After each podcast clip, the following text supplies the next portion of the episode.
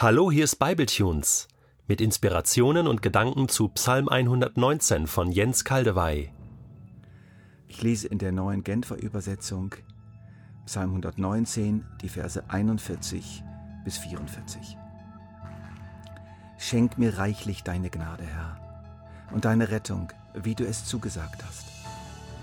Dann kann ich dem, der mich beschimpft, Rede und Antwort stehen, denn ich vertraue auf dein Wort. Lass meinen Mund nicht verstummen. Hilf mir, die Wahrheit zu sagen. Meine Hoffnung setze ich auf deine gerechten Entscheidungen. An dein Gesetz will ich mich beständig halten, für immer und ewig. Für diesen Abschnitt, die Verse 41 bis 48, möchte ich zwei Bibletunes verwenden. Heute habe ich die ersten vier Verse dieser Strophe vorgelesen. Ich habe vor, diesmal nicht auf den Gehalt der einzelnen Aussagen einzugehen, sondern mal die verschiedenen Ausdrücke zu erklären, die für das Wort Gottes verwendet werden.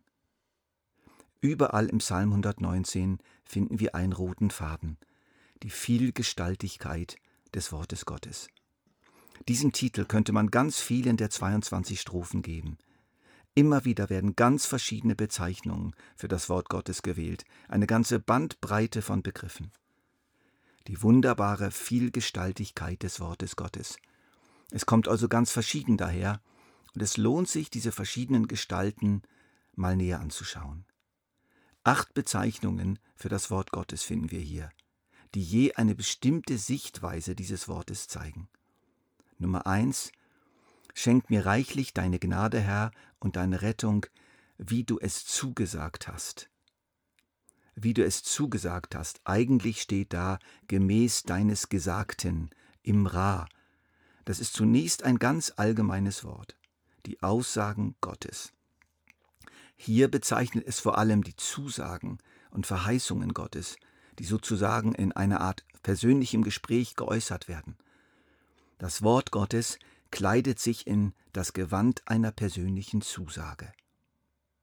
Wir erleben das heute so, dass uns ein Wort der Schrift, was schon dasteht, als persönliche Zusage trifft. Wie wenn Gott uns das jetzt mit eigenem Mund zuspricht, in einem Zweiergespräch. Ich bin gemeint. Die nächste Gestalt des Wortes Gottes, ich vertraue auf dein Wort. Dein Wort, da war im Hebräischen, ein männliches Hauptwort. Zentner schwer wiegt dieses Wort im hebräischen Denken.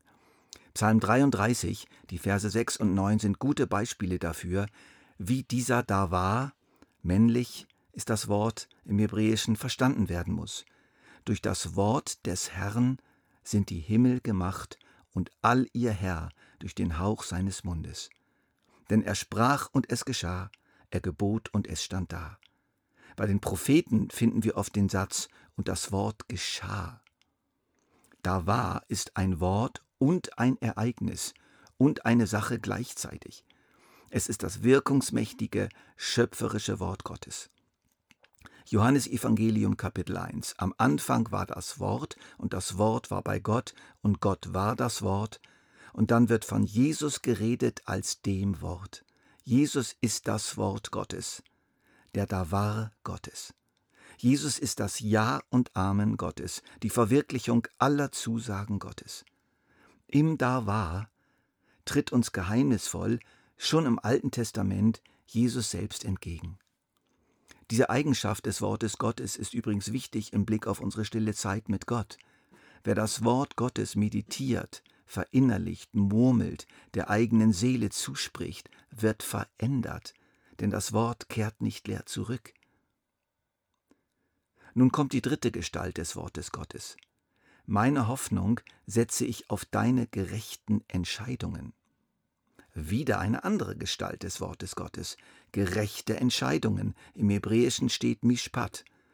Der Mishpat ist eine Art rechtliche Entscheidung Gottes, die Recht schaffen will, die das Gute belohnt und das Böse bestraft. Im Mishpat tritt uns Gott als Richter entgegen, der gute und gerechte Verhältnisse schaffen will.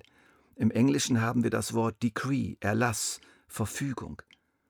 Es tut gut, jemanden zu haben, der in meinem Leben Recht spricht, sei es um mich zu korrigieren, sei es um mir Gerechtigkeit zu verschaffen.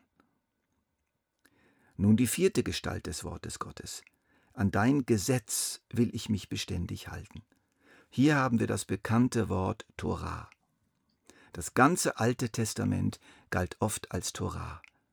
Besonders häufig werden die fünf Bücher Mose als Torah verstanden. Eigentlich ist es merkwürdig, dass dieses Wort praktisch immer mit Gesetz übersetzt wird. Stimmt nämlich nicht ganz.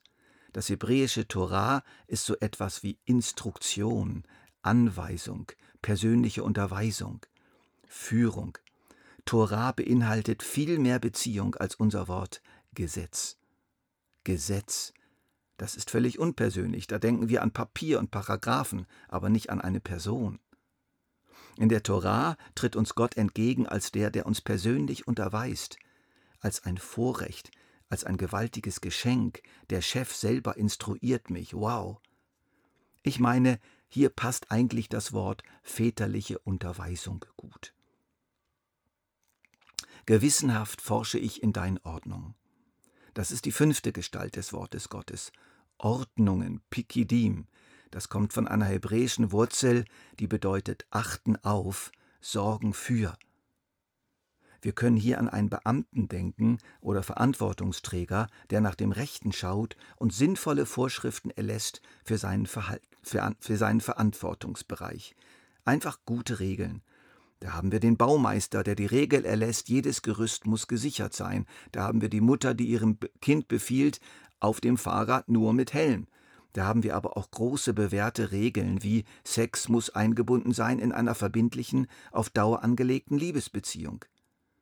In den Ordnungen, den Pikidim, tritt uns Gott entgegen als sorgfältiger und verantwortungsvoller Vorgesetzter, der unser Leben mit guten Anweisungen ordnet.